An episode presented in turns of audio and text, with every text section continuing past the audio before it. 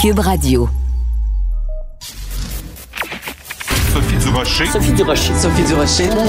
Mon nom est Sophie Durocher. Sophie Durocher.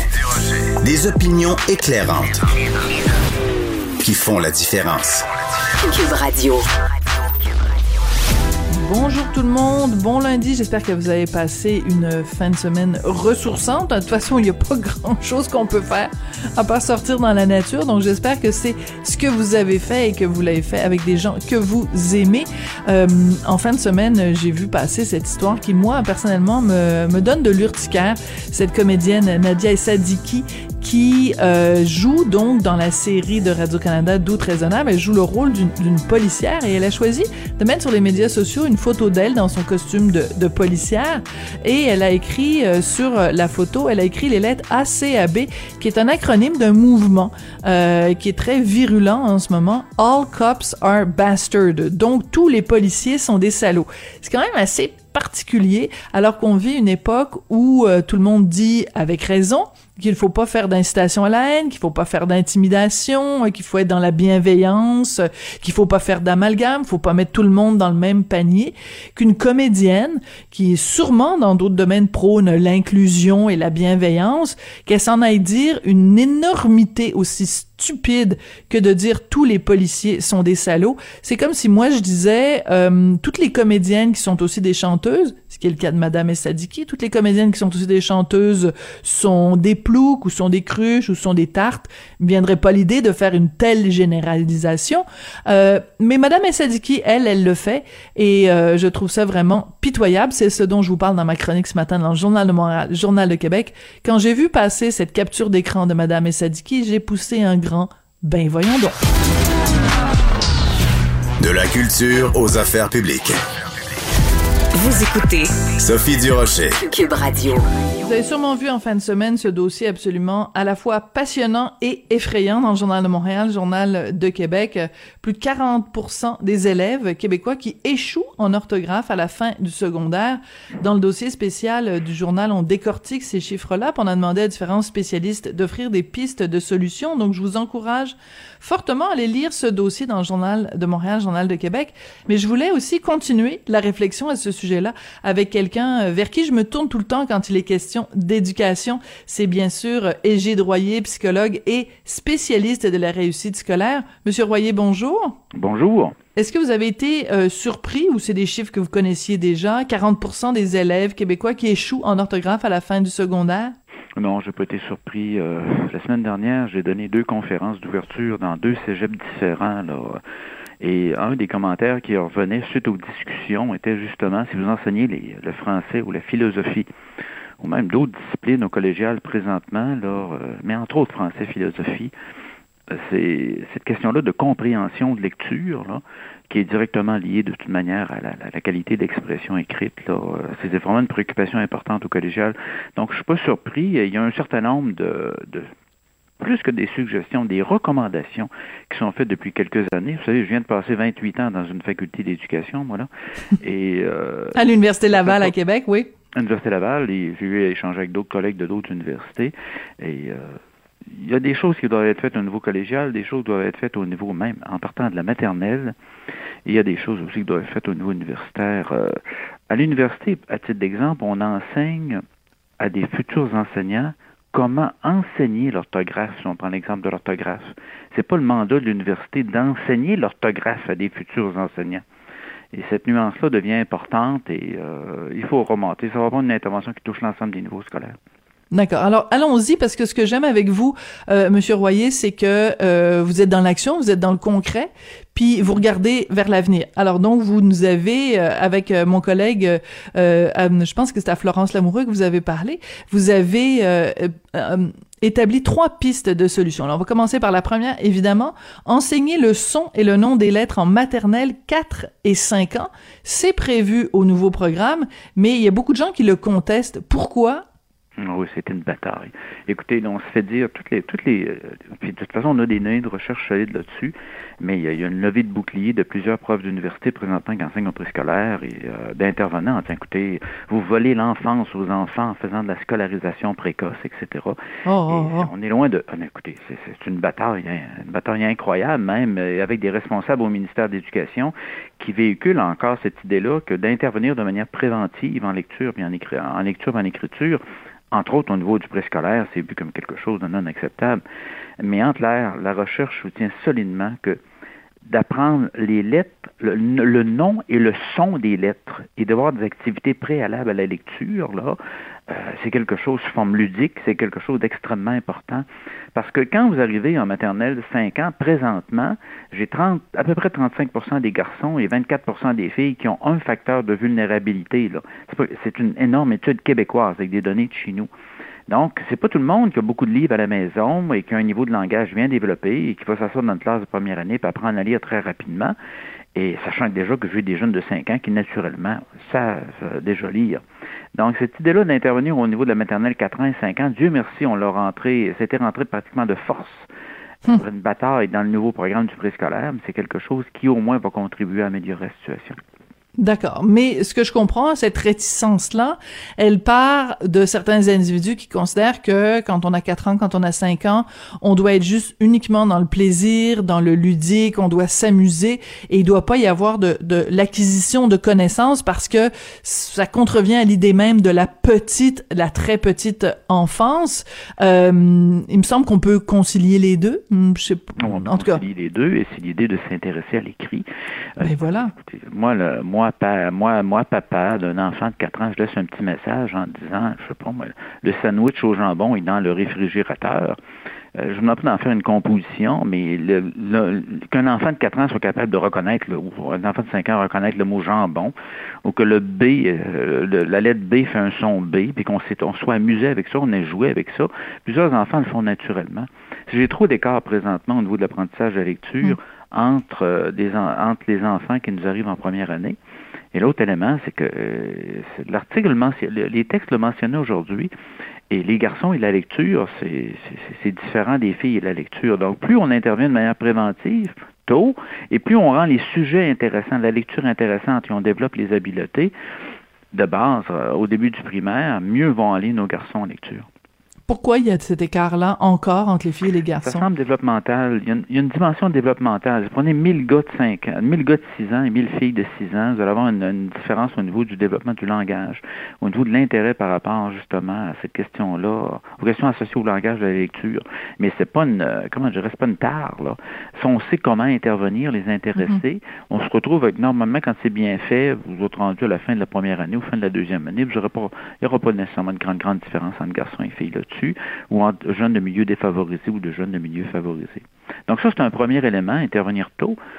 Le deuxième, mais là, je fais, un saut, il y, a déjà, il un cégep dans la région de Montréal qui a commencé à le faire. C'est d'avoir un profil pour devenir enseignant. Ce que ça signifie, c'est que moi, je suis, au, je suis au cégep, je veux devenir enseignant. En plus de mes cours obligatoires habituels, il y a un profil. Je dois suivre deux cours supplémentaires en français. Parce que dans, ma profession à moi, c'est comme en communication, comme, euh, comme, votre profession à vous en communication, je vais suivre deux cours supplémentaires en français, j'aurai un cours de mathématiques obligatoire et j'aurai aussi un cours sur comment lire de la recherche là, de manière simple en éducation. Et ça, ces quatre cours-là deviennent obligatoires de me présenter une faculté d'éducation. Parce que présentement, j'ai des gens qui arrivent. Le dernier tiers des gens qu'on accepte présentement en faculté d'éducation, souvent on peut se poser des questions sur leur maîtrise de la langue. Non, mais ça, c'est inacceptable. J'ai des, gens qui n'ont pas fait de mathématiques depuis le secondaire aussi. Non, mais, la, littératie, disons, euh, en mathématiques est importante, mais comment peut-on imaginer que quelqu'un qui veut devenir professeur, sa matière première, son outil, disons dans sa boîte à outils, ça va être de s'exprimer devant, devant, devant ses élèves, ses étudiants.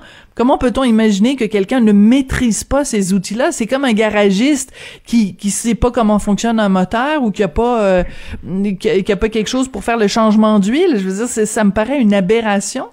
Écoutez, on est dans un système qui, donne la chance aux coureurs. Je passe très faible du primaire au secondaire, j'aurai des mesures de rattrapage en français au secondaire. Je passe très faible par la suite du secondaire au collégial, on va donner la chance aux coureurs, on va avoir des mesures de rattrapage ou des interventions pour combler les limites. Je passe à l'université de devenir enseignant, on va donner la chance aux coureurs, on permet de reprendre le test, euh, les tests d'évaluation, les mesures qu'on a, qui sont obligatoires en français, on peut les reprendre le nombre de fois qu'on veut, mais on donne la chance aux coureurs. Et là, il y a eu trop de chance aux coureurs de donner. Mm. Le système est victime lui-même.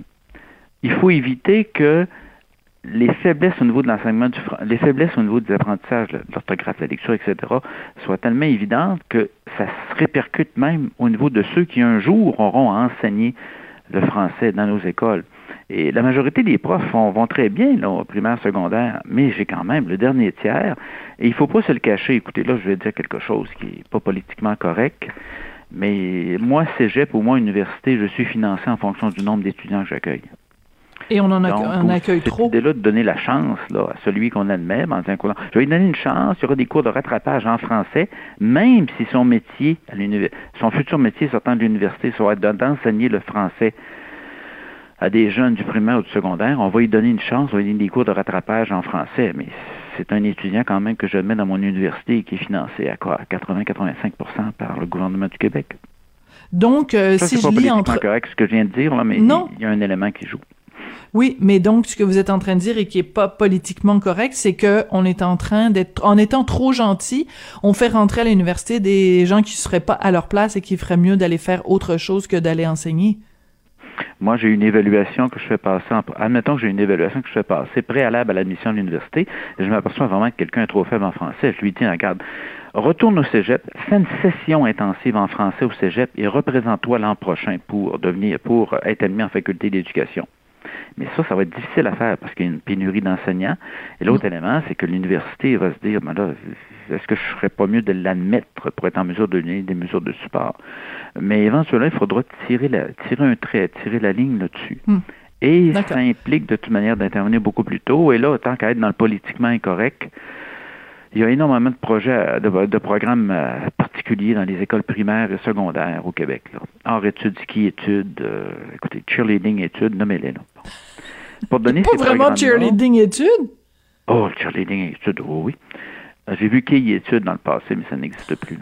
Bon, alors, et donc ces programmes particuliers... Euh, la journée au moins, je consacre, prenez baseball études ou quelque chose de genre. moi, il y a quatre, il y a quatre demi-journées comme moi, élève de secondaire 1, secondaire 2, il y a quatre demi-journées, je compresse mon horaire, il y a quatre demi-journées où je fais du baseball, où je fais du hockey, où je fais euh, l'activité études en question. Il faudra se poser la question, c'est encore là, c'est pas politiquement correct, mais il faudra se poser la question, quand j'enlève quatre demi-journées, d'enseignement de cours dit de cours du secondaire pour permettre aux jeunes de participer à ces activités sportives là ou autres là est-ce que vraiment je suis capable de maintenir la même qualité d'enseignement du français? Excellente question. Excellente question, pas politiquement correct du tout. Oui. Il va, falloir, il va falloir se la poser absolument parce que moi, je, écoutez, je suis de la dernière année du cours classique, imaginez-vous. Et le oui, nombre qu'on a consacré à, l'apprentissage de la langue, c'était de la pratique et de la lecture et de la pratique. Et quand je regarde ceux qui sont excellents en français, c'est des gens qui lisent beaucoup, même présentement, indépendamment du cours classique, qui lisent beaucoup, qui écrivent et qui savent écrire aussi. C'est un muscle, l'écriture. Hein. Il, faut, il faut en faire. Et pour bien écrire, il faut être en mesure d'avoir, de lire aussi en même temps. Voilà, et c'est assez particulier parce qu'on vit au Québec et quand le premier ministre euh, euh, Monsieur Legault écrit sur les médias sociaux "Ah, je vous recommande tel livre que j'ai lu", il se fait lancer les tomates en disant ben vous êtes en pleine pandémie comment ça se fait que vous prenez le temps de lire? Alors que s'il s'en allait faire euh, une demi-heure de, de, de, jogging personne ne trouverait à redire.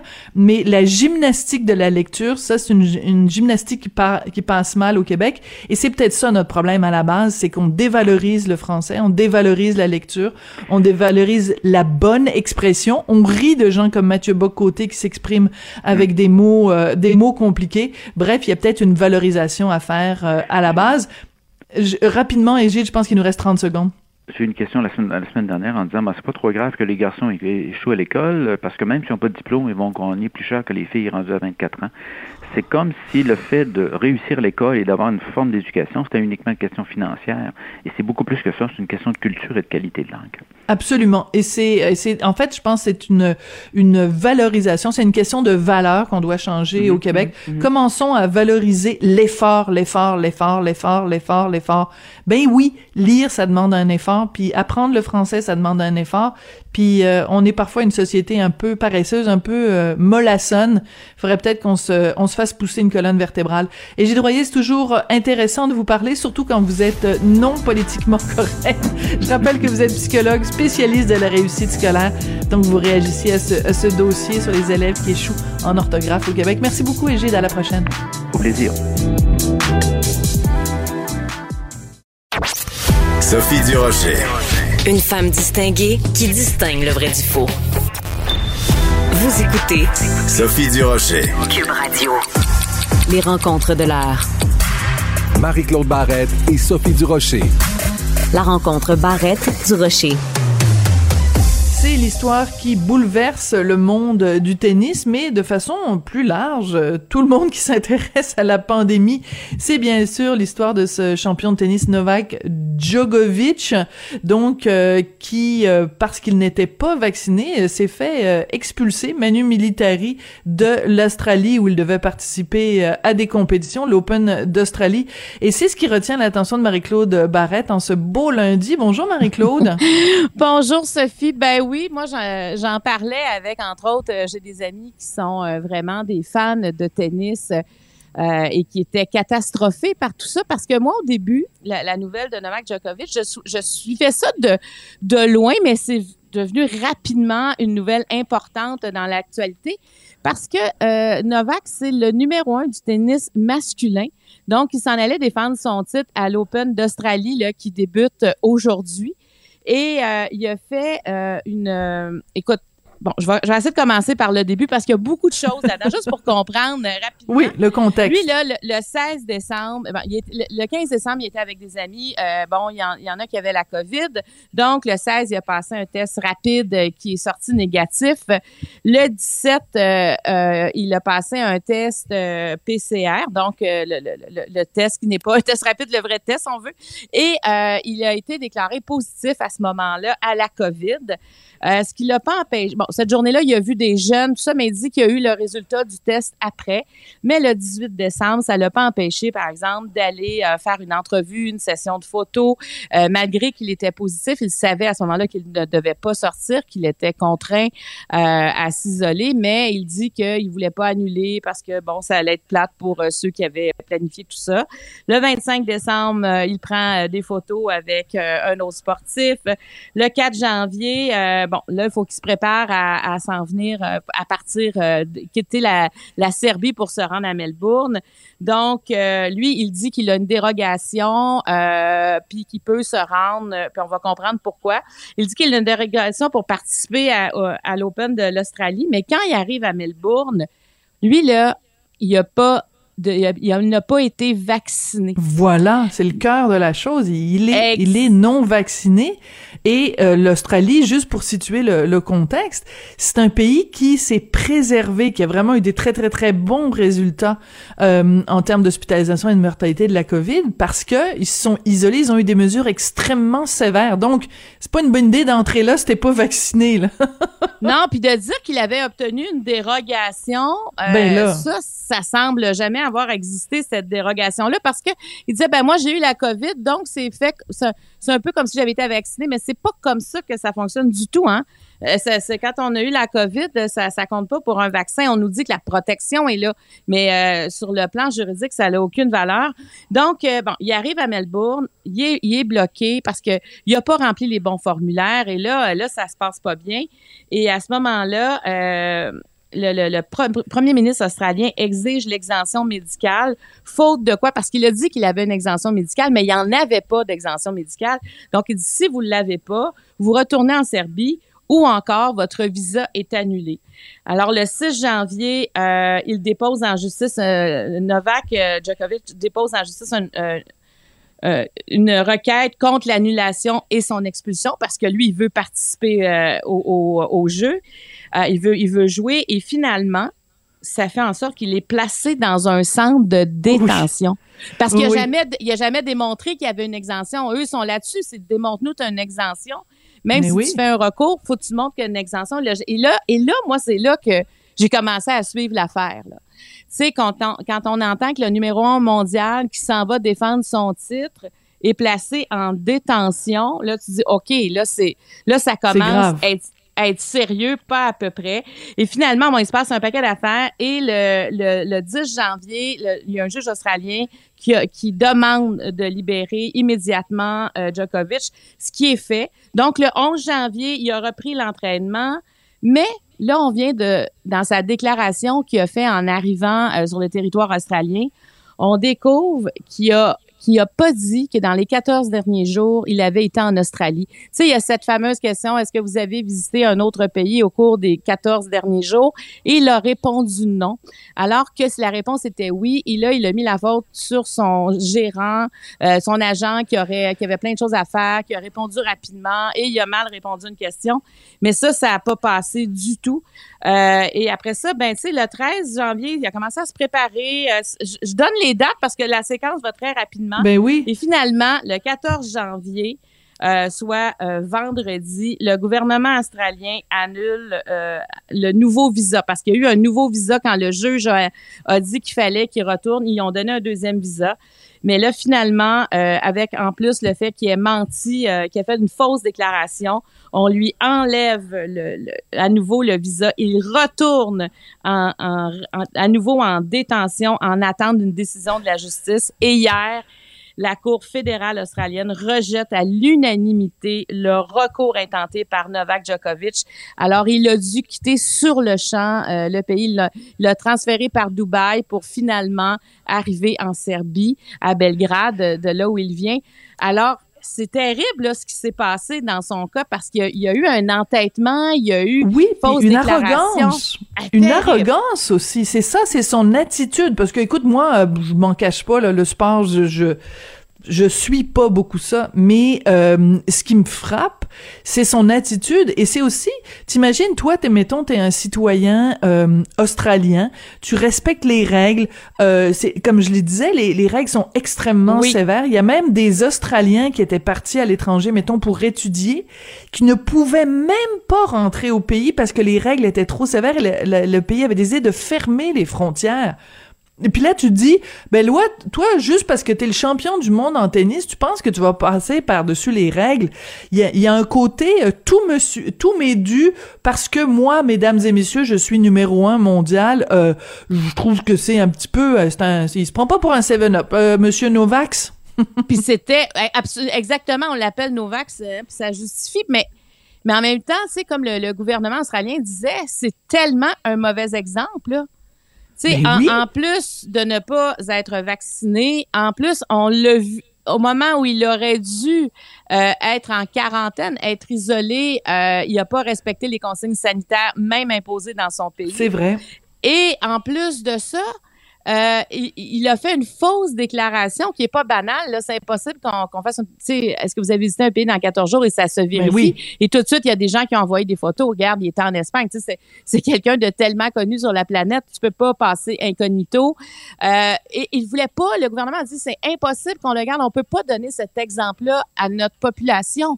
C'est vrai que c'est un très mauvais exemple. Et là, il y a eu beaucoup de polarisation. Il y avait les pros euh, euh, Novak, il y avait les, les, les anti euh, Novak. Alors, ça, ça a polarisé beaucoup. Puis tellement les joueurs de tennis comme Nadal ont dit, est-ce qu'on pourrait donner de l'importance au jeu, au tennis? On est là pour ça. Tu sais, il y a des joueurs qui se sont Mm. plaints. On n'a pratiquement pas parlé de tennis. On ne parle que, que d'un... Que, ben, le joueur numéro un, c'est c'est sûr que ça attire beaucoup d'attention, mais on était encore dans les mesures sanitaires. Dans la, tu sais, ce qu'on essaie d'oublier une fois de temps en temps, ben, c'était... On peut tout- pas. tout- ben non, exactement. Puis là, tu vois, le, Grand Chelem, c'est quatre grands tournois.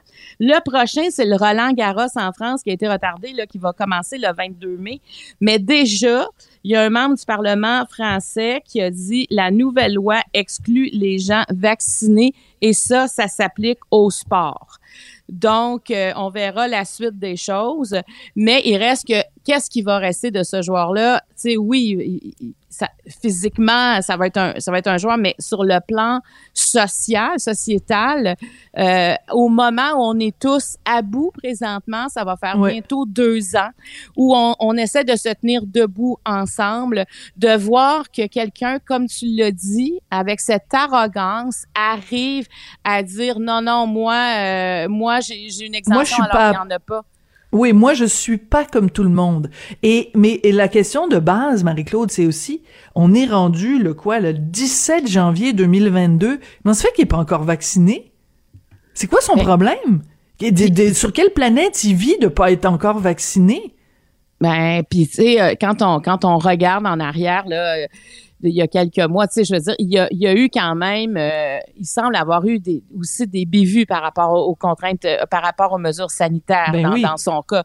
Il y a plusieurs choses qui ont été dites là dans au cours des derniers mois, euh, mais mais là, tu sais, c'est comme si c'est l'apogée euh, de, de, de de, tout ce qu'il a fait, de, son entêtement, en fait, par rapport à la COVID. On dirait que là, il peut pas aller, là, ça peut pas être pire que ça.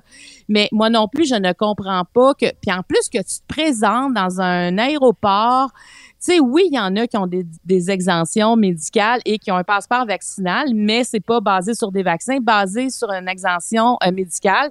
Par contre, ces gens-là doivent euh, être isolés 14 jours. Il y, a, il y a quand même des règles différentes parce que elles sont moins protégées, mais au nom de, de, de la loi, ben, elles passent. Donc, quand tu fais, tu peux pas faire à croire que tu as une exemption médicale si t'en as pas, là. Je veux Mais dire, tu as quand même un passeport vaccinal, tu as quand même quelque chose qui prouve que tu as été t'es conscient des dangers de la COVID, mais toi, pour certaines conditions, le vaccin ne fonctionne est peut-être plus dangereux. Tu sais, on peut penser euh, aux gens qui ont eu un guilin barré, par exemple. Oui, oui, oui, Eux, tout à fait. euh, tu sais, il y a des gens comme ça. C'est pour ça que moi, je parle des non-vaccinés. Je fais toujours un peu attention parce qu'il y en a pour qui c'est un enjeu sérieux. Mais dans son cas, en tout cas, si, pas ça. si ça en avait été un, il l'aurait mentionné, puis tout ça ne se serait pas passé. Fait que moi non plus, je, je ne comprends pas, mais c'est sûr que, en tout cas, ça, ça va laisser des séquelles et, et tout le monde en parle de, de, de cette situation-là. Je veux dire, au début, tu sais, même si quelqu'un s'intéresse pas au tennis, on se dit un instant, là. Après Ben, deux écoute, ans de ce qu'on est en mhm. train de vivre, il n'y a plus rien qui passe, là. Moi, la seule raison pour laquelle je me suis intéressée, c'est qu'en lisant mon journal de morale, il y a un certain chroniqueur qui s'appelle Mario Dumont qui a écrit un excellent texte là-dessus. Puis là, j'ai commencé à m'intéresser euh, au dossier parce que sinon, ça me passait huit pieds par-dessus la tête. Mais la chronique était tellement intéressante puis tellement bien écrite que c'est là que ça m'a que ça m'a intéressé, que ça m'a interpellé. Et euh, tu sais, tu disais tout à l'heure euh, le- à quel point euh, l'image que ça donne, le modèle que ça représente. On le sait à quel point les sportifs ont une influence sur les gens. Tu sais, Ouais. quand on parle des, des fameux influenceurs, là, ben, les, les sportifs sont des influenceurs, sont des gens qui sont des modèles pour les jeunes. Donc lui, euh, euh, Novak Djokovic, ben, il est sûrement un modèle aussi pour plein de jeunes qui rêvent de devenir des champions de tennis. Puis là, t'as ce gars-là qui euh, soit a tourné les coins ronds, soit sciemment euh, à donner des fausses informations, euh, respecte pas les mesures sanitaires, se fait pas vacciner, etc. Donc ça fait beaucoup d'affaires dans son dossier qui font en sorte qu'il n'est plus un modèle pour les jeunes. Et ça, je trouve ça très très plate. Alors qu'il a justement, avec la visibilité qu'il a, l'occasion d'être un d'être un modèle puis d'envoyer un message euh, positif. Ben il se conduit pas mal en cabochon. Ah oui, moi j'en reviens pas. Je te dis cette histoire-là, je trouve ça terrible. Puis tu sais quand ils ont enlevé pour la deuxième fois le visa en quelques jours, euh, là il, pourrait être banni facilement pendant trois ans. Ça pourrait prendre trois ans avant qu'il y ait un nouveau visa. Alors s'il veut continuer à, jouer euh, au tennis, ben tu sais euh, le Grand Chelem euh, de Melbourne d'Australie, en fait le Grand Chelem, le, tournoi qui fait partie du Grand Chelem, celui de l'Open Australie. Euh, il pourra plus là. Tu sais, alors il y, a- quand même une gravité, j'imagine, pour son entourage. Tu sais, au début, ils ont peut-être quelque chose. ils sont gonflés à bloc, puis euh, bon, ben, euh, sais, ils sont euh, les caliméros de l'histoire, ils sont des victimes. mais je pense que tranquillement, là, euh, ils vont se rendre compte que qu'il y a des conséquences qui sont graves. On est loin de caliméro ici, là. Oui, alors c'est c'est c'est cute que tu parles de Calimero, puis il y a peut-être des gens plus jeunes qui se souviennent pas, mais c'était un personnage de bande dessinée, c'était un petit oiseau avec une coquille d'œuf sur la tête qui disait tout le temps c'est injuste, c'est vraiment trop injuste. Oui, la vie il- est trop injuste. Je pense qu'ils se sentaient peut-être Oui. comme ça, mais d'après moi, eux, euh, ça sera, ça durera pas longtemps. ça ce durera pas longtemps. Ouais, Écoute, euh, Marie-Claude, il faut absolument qu'on parle euh, du décès du cinéaste et réalisateur euh, de télé Jean-Claude Laure, quelqu'un dont moi c'était pas un proche, mais c'était quelqu'un que j'avais interviewé à quelques reprises et et c'est quelqu'un qui a été tellement, tellement, tellement important pour le Québec. Vraiment un iconoclaste, quelqu'un qui faisait les choses différemment. Ça, ça, ça t'inspire, ça aussi, des réflexions? Ben, c'est il y a quelque chose de, triste dans quand quelqu'un meurt, tout à coup, on le met en trois dimensions. Tout à coup, euh, on prend un regard sur son œuvre. Et bon, mais c'est sûr parce que c'est comme si, si l'œuvre prenait fin, donc on a, on, peut avoir en perspective tout ce qu'il a fait. Et moi, je me sens comme ça euh, aujourd'hui. Euh, j'entends j'entends parler euh, du film entre autres euh, Bingo puis je me dis moi j'ai pas vu ce film là et là mm. j'ai l'impression que j'ai manqué quelque chose. C'est parce que là on en parle partout. Alors moi ce que ce que je retiens de Jean-Claude Laure ben j'ai toujours aimé l'entendre en entrevue, cet homme-là. Mm. C'est un réalisateur. Excellent communicateur. Ah, c'est incroyable parce que c'est quelqu'un, euh, on comprenait quand il parlait, c'est quelqu'un qui s'insurgeait, quelqu'un euh, qui réagissait. On aime les gens réactifs. Euh, Jean-Claude Laure ne semblait pas suivre la parade. Jean-Claude Laure était dans la parade. Il en faisait partie. Euh, on lui a reproché d'être populaire, de faire du populisme. Pour moi, tout ça, c'est des qualificatifs. C'est une qualité. Pour moi, dire euh, t'es populaire, ça veut dire que tu parles au monde. Puis quand on communique, c'est pas pour ne pas être compris. C'est bien le contraire. C'est pour être entendu, pour être compris. Des fois, pour faire la différence. Et, et, des fois, les grands intellos euh, ne veulent pas se mélanger au peuple. Moi, ce qui me, m'a toujours vraiment découragé un peu des fois des, des de notre société, c'est cette espèce de snobisme. Mm. Euh, moi, pour moi, un snobisme, c'est quand euh, c'est un manque d'ouverture. Et euh, lui, j'ai l'impression qu'il avait une grande ouverture, très sensible à, ce qu'il entendait, à ce qu'il ressentait. Et c'est ce qu'il a toujours voulu mettre euh, de l'avant dans, dans tout ce qu'il a touché finalement.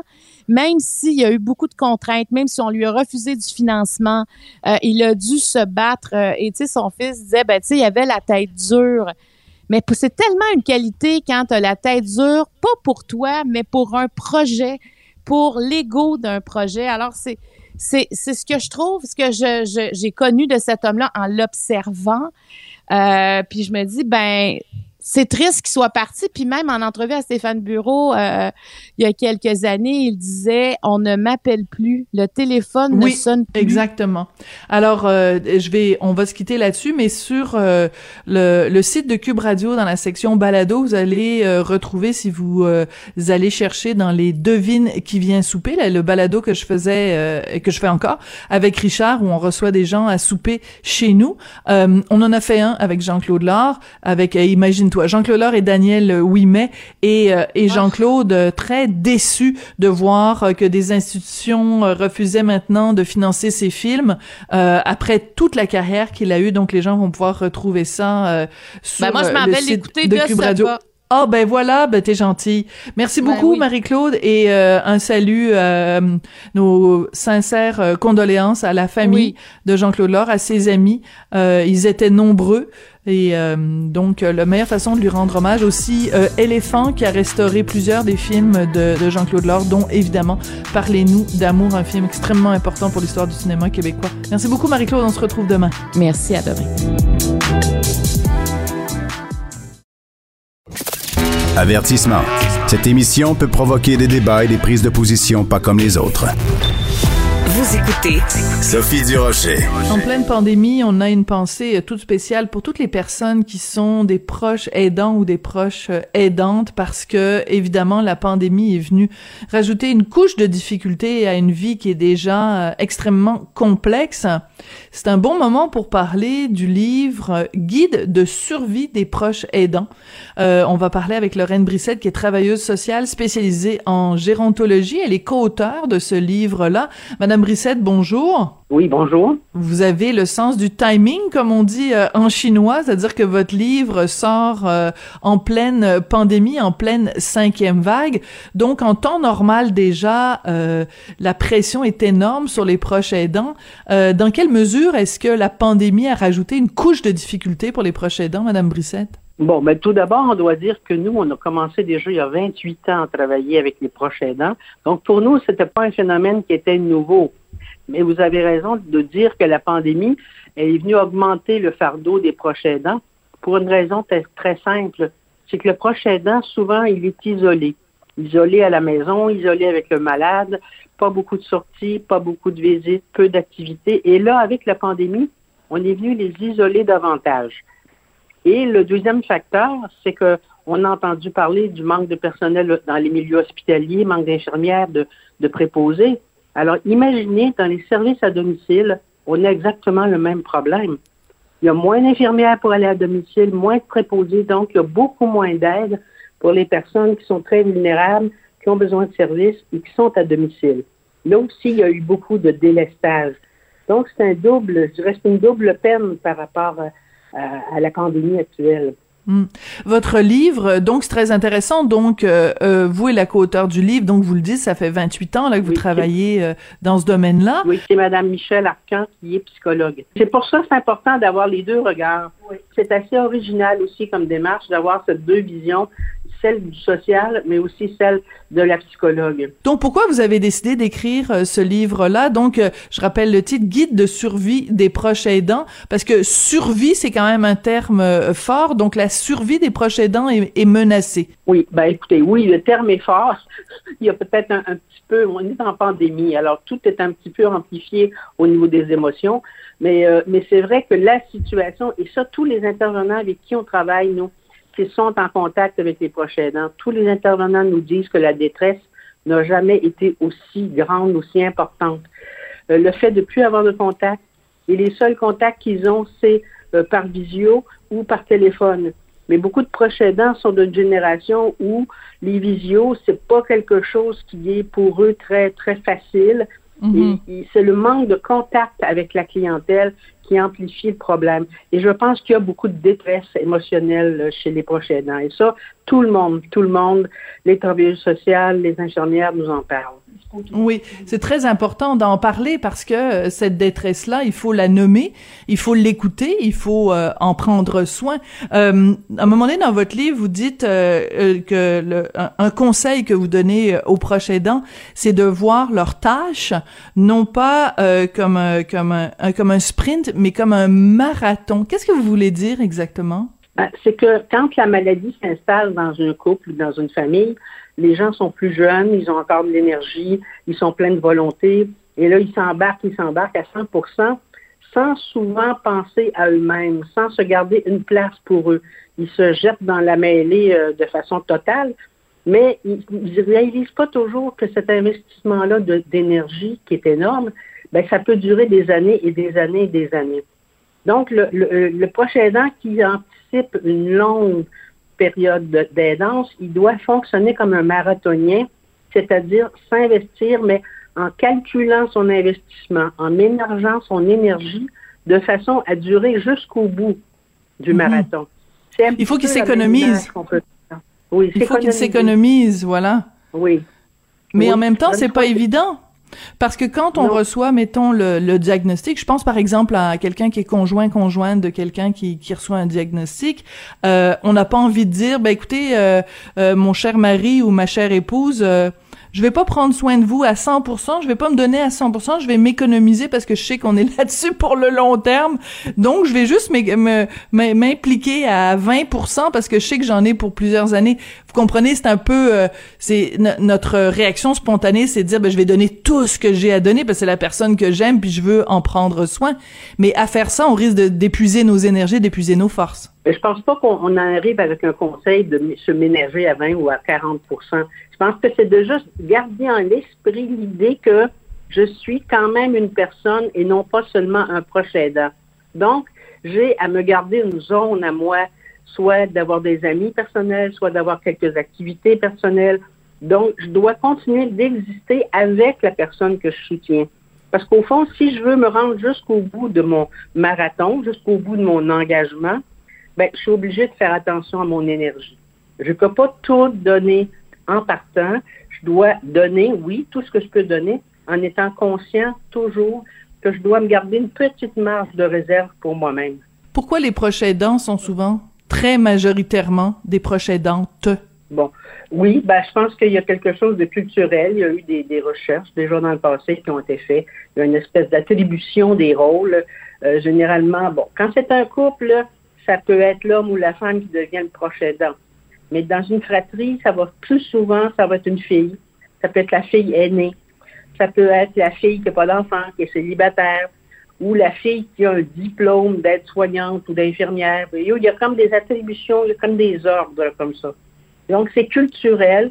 On, le retrouve en France, en Italie, dans plein de pays. C'est quelque chose de culturel et d'historique, où c'est la femme qui avait la fonction de maintenir la famille. Et comment on fait pour briser ça? C'est-à-dire que mettons qu'il y a cinq enfants ou euh, dans, dans une famille, euh, puis que le, le ça, ça, ça, tombe sur euh, la, la, fille aînée ou enfin une des filles euh, dans la famille. Est-ce qu'elle peut se tourner vers les autres en disant écoutez, moi là, je peux pas tout faire toute seule. c'est pas vrai que moi, parce que je suis la fille ou parce que je suis l'aînée, je dois tout prendre sur mes épaules? Comment on fait pour négocier avec le reste de la fratrie une sorte de partage des tâches? Pour alléger justement la tâche des proches aidants? C'est pour ça qu'on a écrit notre livre, parce que il y a beaucoup de proches aidants qui ne se donnent pas le droit d'avoir des besoins, qui ne se donnent pas le droit de demander. Et nous, c'est tout le sens de la démarche d'amener le proche aidant à vouloir prendre soin de lui et à vouloir utiliser des ressources. Et on pense que la famille, nous, c'est une ressource. On veut amener le proche aidant à faire des demandes à sa famille, ses frères, ses sœurs, la fratrie, ou à faire des demandes dans le réseau public ou dans le réseau communautaire. Mais la famille est une ressource et dans bien des cas, c'est une ressource qui n'est pas assez utilisée par les proches aidants. Ils veulent pas déranger, ils veulent pas se plaindre. Il y a toute leur image personnelle aussi qu'ils veulent garder. Et puis, ils se sentent coupables de demander parfois euh, de l'aide. Ils ont peur de se sentir jugés. Il y a plein de, facteurs qui font que les gens. Il va y avoir toutes les réponses à l'intérieur de ce livre-là parce que c'est exactement ces choses-là dont on parle. Je comprends. Euh, à un moment donné, vous dites, vous donnez un certain nombre de stratégies à, adopter et vous dites, euh, ben la, personne là qu'on aide quand on est un proche aidant, euh, il faut euh, quand même euh, lui laisser euh, ne pas faire à sa place ce qu'elle peut encore faire. Parce que j'imagine qu'au début on a tendance à dire bon ben cette personne là vient d'avoir un diagnostic elle, ses ses facultés euh, commencent à décliner. Donc euh, je vais tout faire à sa place je vais l'infantiliser un peu. Donc ça c'est un danger aussi. Pour économiser nos propres énergies il faut fonctionner avec toutes les, les capacités que la personne a encore en profiter les les les exploiter dans le bon sens du terme là oui, les exploiter peut-être et aussi lui laisser sa dignité le plus longtemps possible. Parce qu'il y a une question de dignité aussi dans le fait de faire ce qu'on peut faire. Si je peux encore m'habiller tout seul ou si je peux encore euh, prendre euh, mes aliments puis manger toute seule, il y a une question de, de dignité. C'est pas seulement pour sauver de l'énergie au prochain aidant, mais c'est pour continuer de garder la dignité de la personne malade. Oui. Euh, il y a une, une chose dont une sorte de tabou euh, dont on, évidemment, comme tous les tabous, on n'en parle pas. Genre, dans quelques, à quelques occasions, en entrevue, Chloé Sainte-Marie, qui a été proche aidante donc de son conjoint Gilles Carle pendant des années, euh, elle en a parlé. Elle a dit euh, que à plusieurs reprises, elle avait pensé à, s'enlever la vie parce que c'était juste trop trop lourd et euh, que c'était vraiment était au bout du rouleau. Comment on fait pour prendre soin de sa santé psychologique quand on est à bout, quand on est épuisé? Bon, évidemment, nous, c'est une, on a une démarche de prévention. On essaie le plus possible d'intervenir avant que la personne tombe en épuisement total. Parce qu'une personne en épuisement total, il faut de façon temporaire ou permanente, que la personne soit peut-être retirée, que la personne soit euh, en repos complet, euh, qu'elle puisse récupérer physiquement et psychologiquement. Donc, souvent, on va être obligé de penser à des hébergements temporaires pour le malade ou différentes modalités comme ça. En situation d'épuisement, la personne ne peut plus continuer à moins d'avoir beaucoup d'aide euh, qu'on mobilise beaucoup de monde ou qu'on puisse faire un hébergement. Hmm. Nous, nous c'est avant. On, on essaie vraiment d'inciter les gens à s'occuper d'eux dès le départ. Et il y a une phrase qu'on entend beaucoup, beaucoup, beaucoup, que tout le monde dit avec bien de la bonne volonté, c'est prenez soin de vous. Ben, nous, cette phrase-là, on a, on a un peu de mal à l'entendre. En fait, on peut plus l'entendre parce que dire à un proche aidant, prenez soin de vous, ça ne lui dit rien. Comment on fait ça, prendre soin de soi? Il y a beaucoup de personnes qui ne savent pas comment faire ça, soit parce qu'elles se sentent coupables si elles font quelque chose pour elles-mêmes. Dans d'autres cas, ben, on fait ça comment, euh, s'occuper de soi, quand ça fait tellement longtemps qu'on s'occupe des autres, on finit par oublier ce qu'on a besoin. On finit par oublier ce qu'on aime, oublier ce qu'on voudrait faire. On n'a même plus la moindre idée de ce qu'on pourrait faire pour prendre soin de soi. Ça, c'est au cœur, je pense, de notre, de notre livre, de notre message. Et puis, euh, j'ai envie de dire, il y a des proches aidants, il y a aussi des proches des proches aidants. Alors, Ah, si dans votre dit. famille, vous avez, vous avez quelqu'un qui est proche aidant dans votre famille, il ne faut pas lui dire, prends soin de soi. Il faut que cette personne-là dise, de quoi as-tu besoin? Qu'est-ce que je pourrais faire pour t'aider? Au ça, lieu de demander-. Oui, au lieu de dire à la personne prends soin de toi, ben c'est à nous de prendre soin de cette personne-là. Exactement. Peut-être de pas lui laisser le choix, hein, de lui. euh, ben là, évidemment, en ce moment, il y a pas grande activité qu'on peut faire. On peut pas lui dire euh, viens-t'en, on va manger au restaurant. On peut pas lui dire euh, viens-t'en, on s'en va au cinéma. Mais on peut peut-être l'amener au musée. Les musées sont ouverts. On peut lui On payer. peut.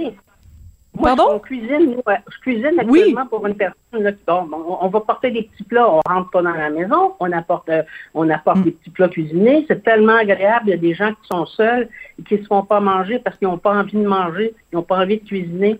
Alors, c'est des choses aussi simples. Ça peut être des téléphones. On peut dire, cette personne-là, je l'appelle tous les jours pour prendre de ses nouvelles. Oui.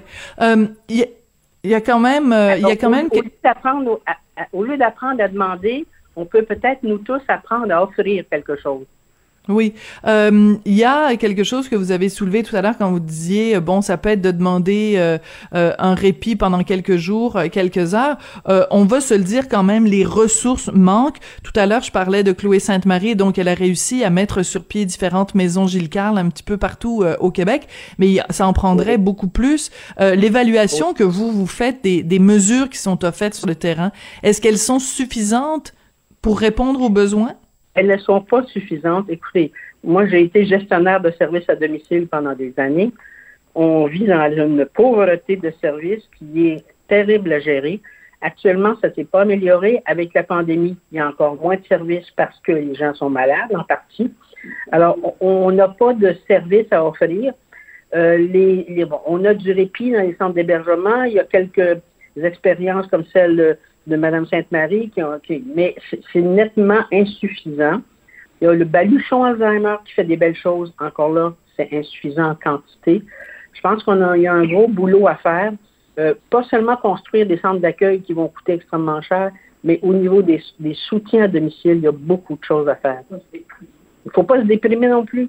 Puis, puis on, on- on a abordé dans notre livre une question qui est un petit peu tabou, on va le dire tout de suite, c'est que quand il n'y a pas de ressources publiques de disponibles, nous, on dit que les gens, on va les inciter à prendre leur économie, leur épargne, l'argent qu'ils ont de côté pour s'acheter des services, pour éviter de se rendre jusqu'à l'épuisement. ils vont se brûler financièrement, ça peut être euh, complexe, puis c'est pas tout le monde qui a de l'argent évidemment euh, de côté. Bon, Euh, ça, ça, on est d'accord. On est d'accord. Mais écoutez, moi, j'ai commencé à travailler il y a- avec les personnes âgées il y a 45 ans. Ben, il y a 45 ans, les personnes âgées étaient carrément, on va le dire, pauvres, Mhm. peu instruites, avec peu de- de- d'économie. si on regarde les chiffres actuels, on s'aperçoit que dans les dernières euh, crises économiques, euh, les, les clauses d'âge qui étaient le plus touchées, c'était les jeunes. Les personnes âgées, bon, il y en a une bonne partie qui sont à la classe moyenne. Il y en a une bonne partie même qui peuvent se permettre d'aller dans des résidences privées à, à des tarifs très élevés. Moi, je pense qu'on pourrait aussi faire le choix de, plutôt que d'aller dans des, des résidences avec services très élevés, on pourrait peut-être rester chez soi en acceptant de défrayer une certaine quantité de services. Et je pense que c'est une question de choix, c'est une question de, on n'a pas les, services publics qu'on aurait besoin, c'est clair. Mais qu'est-ce qu'on fait à ce moment-là? Ben, ouais. c'est un sujet difficile. C'est un sujet difficile, ça, puis qui pourrait porter à discussion. ah oui, à discussion. Moi, je pense que c'est important d'en parler. Mais on n'en parle jamais de la question d'argent. C'est un tabou. D'accord. Oui. On a beaucoup de personnes âgées, nous, à qui on, on travaille, qui gardent leur argent précieusement pour donner à leurs enfants pour les Ben non, c'est ça, il faut l'utiliser pendant qu'on en a besoin. Euh, Lorraine ben, Brissette, travailleuse sociale spécialisée en gérontologie, vous êtes co-auteur du livre Guide de survie des proches aidants. Merci beaucoup d'être venu nous parler aujourd'hui. Merci. Alors, euh, ben écoutez, on souhaite euh, bon courage à tous les proches aidants et les proches euh, aidantes. C'est là-dessus que l'émission se termine. Merci beaucoup à Jean-François Paquette à la mise en onde, à la réalisation, Florence Lamoureux à la recherche. Merci à vous d'être là toujours. J'espère que vous avez passé une bonne fin de semaine d'ailleurs. Et on se retrouve demain, la journée post-tempête de neige. Cube Radio.